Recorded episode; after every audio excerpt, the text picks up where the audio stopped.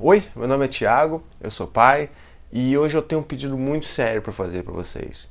Não humilhe os seus filhos, nem na internet, nem fora dela, nem em lugar nenhum, tá bom? Hoje eu vou falar sobre uma coisa que não é tão nova assim: usar a humilhação de filhos como uma maneira de educá-los. Por mais que isso não possa parecer meio sem sentido hoje, é um negócio que é usado há muito tempo. Com o advento da internet, na verdade, isso tem se tornado cada vez mais popular, se você for ver por aí. Mas antes disso, recadinhos do paizinho. Primeira coisa, não se esqueça de assinar o canal. Então, se você ainda não é inscrito, é só clicar nesse botãozinho vermelho aqui e tá resolvido. E a segunda coisa é, se você quer saber se eu vou ter algum evento aí na sua cidade para falar sobre disciplina positiva, criação com apego, tem um link aqui da minha agenda de eventos aqui embaixo na descrição do vídeo. Então, olha lá, se tiver, se inscreve se aproveita e vai ser. Ah. Existem pais e mães que realmente acreditam que humilhar as crianças, seja em público ou seja no privado, é uma maneira boa de educá-los.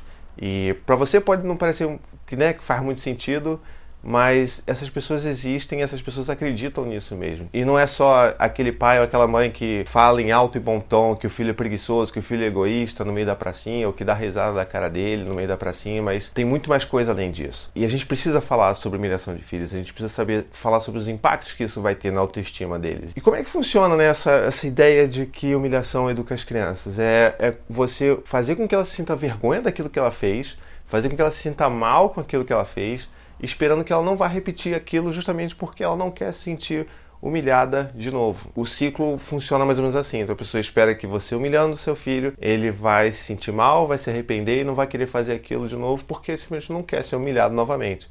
Quando na verdade o que acontece é bem diferente. E além né, de todas essas humilhações que se fazem publicamente, né, em pracinhas, em reuniões de família, hoje com o advento da internet né, e das redes sociais, a coisa tem tomado uma proporção muito mais preocupante. Um pai que está fazendo churrasco, o filho quer jogar videogame ao invés de ficar com a família no churrasco, pega o videogame e joga na churrasqueira e bota fogo no videogame, sabe? Tipo, né? Filhos que são obrigados a segurar placas né, e tirar foto para o Facebook como eu sou desrespeitoso, ou como eu vou mal na escola, ou como eles são ladrões, como eles são os palhaços da sala, ou como eles são tipo os bullies idiotas da turma deles. Você pode estar achando isso tudo muito absurdo, mas isso é verdade. Se você buscar no Google, você vai achar isso muito facilmente, tá?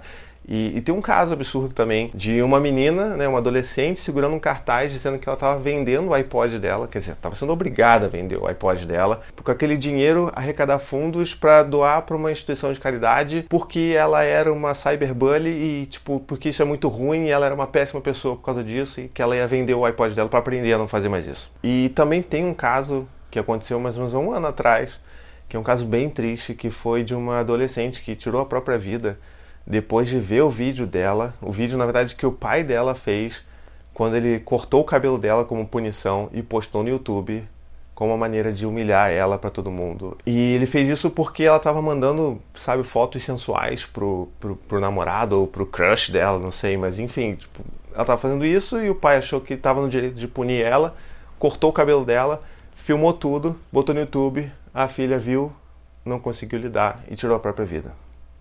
Esse é um caso extremo do que a humilhação pode fazer. Vamos pensar um pouco, né? Vamos tentar usar um pouco a empatia com esses negócios aí. É, imagina que você está no seu trabalho e aí você comete um pequeno erro. E aí, por causa disso, o seu chefe obriga você a segurar um cartaz, tipo, eu sou o pior funcionário do mês, errei tudo, esculhambei com tudo na minha empresa. Será que você aprenderia a ser um funcionário mais exemplar fazendo isso? Se ele obrigasse você a mandar essa foto para todos os amigos seus do, né, da empresa?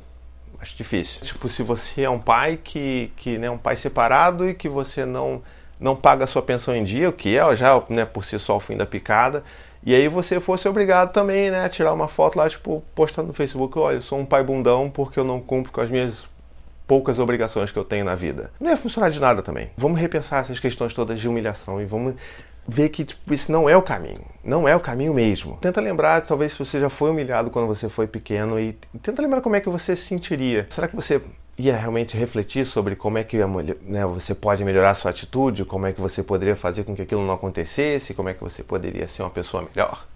Dificilmente. Então agora tenta trazer isso para os nossos filhos. Você acha realmente que isso vai fazer com que ele pense sobre o que ele fez? Ou você acha que ele vai se sentir humilhado, vai se sentir envergonhado, ou vai sentir raiva e vai querer se vingar de você, ou vai querer só planejar uma maneira de não ser pego, porque o problema é justamente ser pego e não fazer a coisa errada. O simples fato de você reforçar a qualidade negativa de uma pessoa não significa que isso vai fazer com que ela pare de ser aquilo, né? É como se fosse uma profecia autorrealizável. Você está dizendo que ela é aquilo, ela vai realmente ser aquilo porque é aquilo que você está dizendo que ela é. E sabe, a ideia de você fazer com que os seus filhos se, né, se sintam pior para que eles sejam alguém melhores é simplesmente absurda. Não faz o menor sentido quando você pensa dessa maneira. Imagina que você tem um filho bully. Ou bully, né? A gente aqui fala bully, né? É um bully. Você tem um filho que é um bully, né? Ou popular valentão, que hoje a gente chama de bully, mas né, quando a gente era mais novo era o valentão da escola. Ao invés de você humilhar ele publicamente, fazer com que ele sinta mais raiva daquilo que ele está fazendo, que ele sinta ainda mais raiva das pessoas que ele implica na escola, por exemplo, por que, que a gente não tenta, né, entender o que está por trás disso? Por que, que ele sente necessidade de ser o valentão na escola? Por que, que ele sente necessidade de ser o forte, de ser o, né, o durão, o casca grossa? O que que o que está por trás disso? Quais são os, né, as necessidades que ele está passando? É aí que a gente começa a entender o porquê que ele está sendo daquele jeito e não humilhando ele e reforçando o que, que ele está fazendo. Então humilhar ele só vai fazer com que ele sinta mais ódio do mundo, sabe? E só vai fazer com que o ciclo se retroalimente. O filho, por exemplo, que não quer participar das, né, do churrasco em família, vamos tentar entender por que, que ele não quer. Será que é porque a coisa toda é muito chata para o adolescente? Será que é porque ele está precisando mais de interação com o pai ou com a mãe, ao invés de ficar o tempo inteiro no videogame? Como é que a gente pode trabalhar para tirar ele do videogame, trazer ele mais para perto, fazer com que as interações sociais sejam mais legais para ele. Isso tudo dá para fazer antes de você destruir um videogame. O simples fato de você quebrar um videogame não vai resolver o problema. Ele, ele vai continuar não querendo participar do churrascão da família. E sabe o que a gente precisa mais? A gente precisa de mais acolhimento, a gente precisa de mais entendimento, de mais vínculo, de mais afeto e de menos humilhação, menos punição, menos, sabe, escrotização. Bom, é isso. Eu espero que vocês tenham gostado do vídeo de hoje. Deixe aqui nos comentários casos que você tenha vivido ou que você tenha passado quando você era criança ou coisas que você tenha visto na rua, né, na vida, em termos de humilhação. Vamos continuar essa conversa aqui nos comentários, que as discussões aqui são sempre muito legais. E não esqueça de curtir, compartilhar o vídeo e também se você quiser conhecer um pouco mais das minhas campanhas de financiamento coletivo, para você me ajudar, me apoiar financeiramente a manter esse trabalho independente, dá uma clicada aqui nos links que Sua ajuda vai ser muito bem-vinda. Até a próxima. Tchau, tchau. To the 25 senators who just voted against U.S. veterans and their families, you flip flopped, voted no on the Honoring Our Pact Act. You know it provides medical help to vets, makes amends to veteran families who lost children to recklessness. You voted yes just days ago. Why the flip flop? Don't put politics ahead of vets and their families.